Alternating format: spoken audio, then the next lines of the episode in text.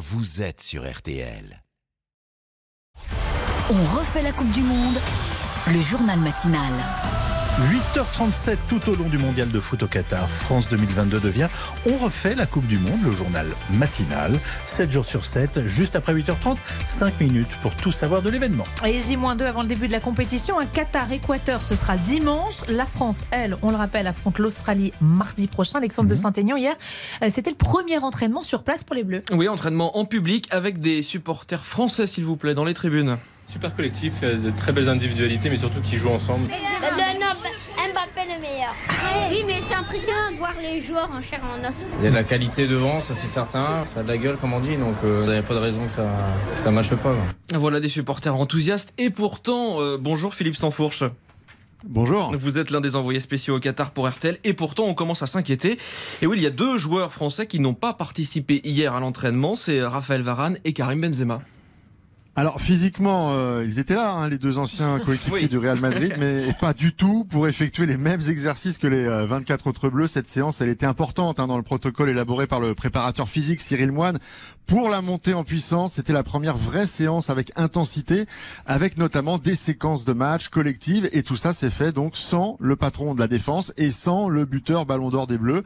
Alors oui, ils courent, ils font des accélérations, beaucoup d'abdominaux, de gainage. Karim Benzema d'ailleurs est devenu extrêmement impressionnant. Hein. On a l'impression que c'est le nouveau clone de Cristiano Ronaldo, le roi des tablettes de chocolat. Mais ça n'en fait pas pour le moment un, un footballeur apte à jouer.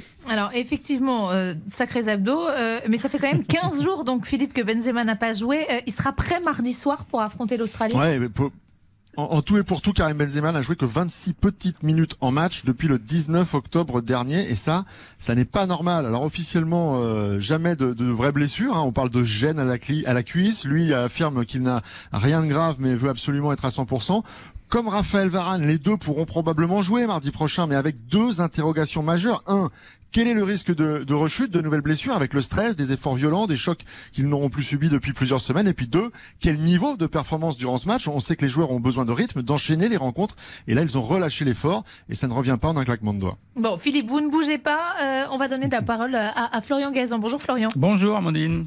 Ah ouais? Et les pourquoi du foot? Les pourquoi du foot chaque matin et vous nous expliquez donc pourquoi il y a le nom et les numéros des joueurs sur les maillots de foot. Et eh oui, c'est une pratique, figurez-vous, euh, qui fête ses 30 ans seulement, puisque Ah le tout premier match officiel où on a floqué le nom des joueurs sur leur maillot, c'était en 92 lors de l'Euro pour le match Suède-France. Bon, les numéros sur les maillots, en revanche, c'est plus ancien, non? Ouais, même si à l'origine, il n'y en avait pas non plus un de, de numéros. On s'y est mis en 1933 pour que le public puisse reconnaître les joueurs. D'ailleurs, au début, hein, les deux équipes étaient numérotées de 1 à 22, 1 à 11 pour une équipe et 12 à 22 pour l'autre. Aujourd'hui, on choisit un petit peu son numéro comme on veut. Tiens, lors de son retour au Bayern Munich, Bixente Lizarazu avait pris le numéro 69. Alors, rien à voir avec euh, un choix coquin, évidemment. Mais hein. alors, euh, pourquoi, pourquoi le 69 Bah parce que son numéro fétiche, le 3, était déjà pris par un autre joueur. Alors, comme il est né en 69, qu'il mesure 1m69 Ah. et qu'il pesait 69 Ah, oui, kilos à l'époque, À l'époque, voilà, il a opté pour le 69, choix exotique qui a permis à son club de vendre deux nouveaux maillots, évidemment, de Lizarazu.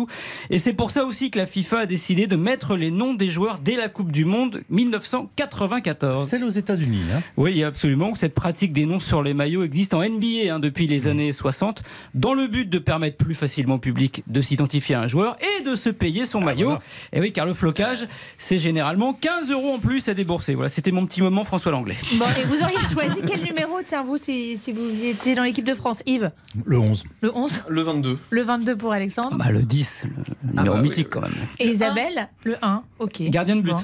Bah voilà, Oui, oui, voilà, pas mal. Euh, Merci Et vous, Florian. Amandine Moi le 21. Ah oui Quoi Le temps qu'il a- Vous faites un loto Non, c'est ma date de naissance. Ah oui, c'est bien. ouais, voilà. Euh, Puisqu'on parle maillot, Alexandre, on sait de quelle couleur les bleus, euh, dans quelle couleur les bleus vont jouer contre l'Australie Ah oui. Oui, ce sera du grand classique. Un maillot bleu, un short blanc et des chaussettes euh, rouges. Euh, Philippe Sansfourche, euh, quel programme pour, euh, pour les bleus aujourd'hui? C'est une nouvelle journée euh, d'entraînement qui se prépare? Euh, oui, euh, en partie. Hein. Dans une heure et demie déjà, on aura le plaisir à, à retrouver Adrien Rabiot et Lucas Hernandez euh, face à la presse au centre d'entraînement des Bleus. Euh, L'entraînement en lui-même est prévu à, à 17h, à huis clos, hein, pour commencer à travailler la tactique et peut-être tester aussi un peu les, les blessés à l'abri des, des regards indiscrets. Pour le reste, beaucoup de repos, de sommeil pour les joueurs, même s'ils ne chôment pas hein, depuis leur arrivée. Hier, par exemple, ils ont été euh, briefés un long moment par un arbitre sur les consignes spécifiques d'arbitrage pendant cette Coupe du Monde, avant de participer aussi pendant près de trois heures à une séance photos et vidéos interminables organisées par la FIFA.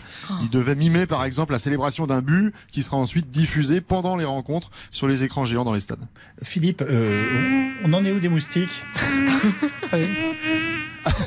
Alors, nous, on n'a pas été attaqué. C'est vrai qu'il y a beaucoup d'humidité, beaucoup plus que ce qui était envisagé. Il semblerait que ça puisse euh, cesser dans les, dans les jours à venir. On vous tiendra au courant. Bon, très bien. Celui que vous entendez dans notre studio, je vous rassure. Est un faux.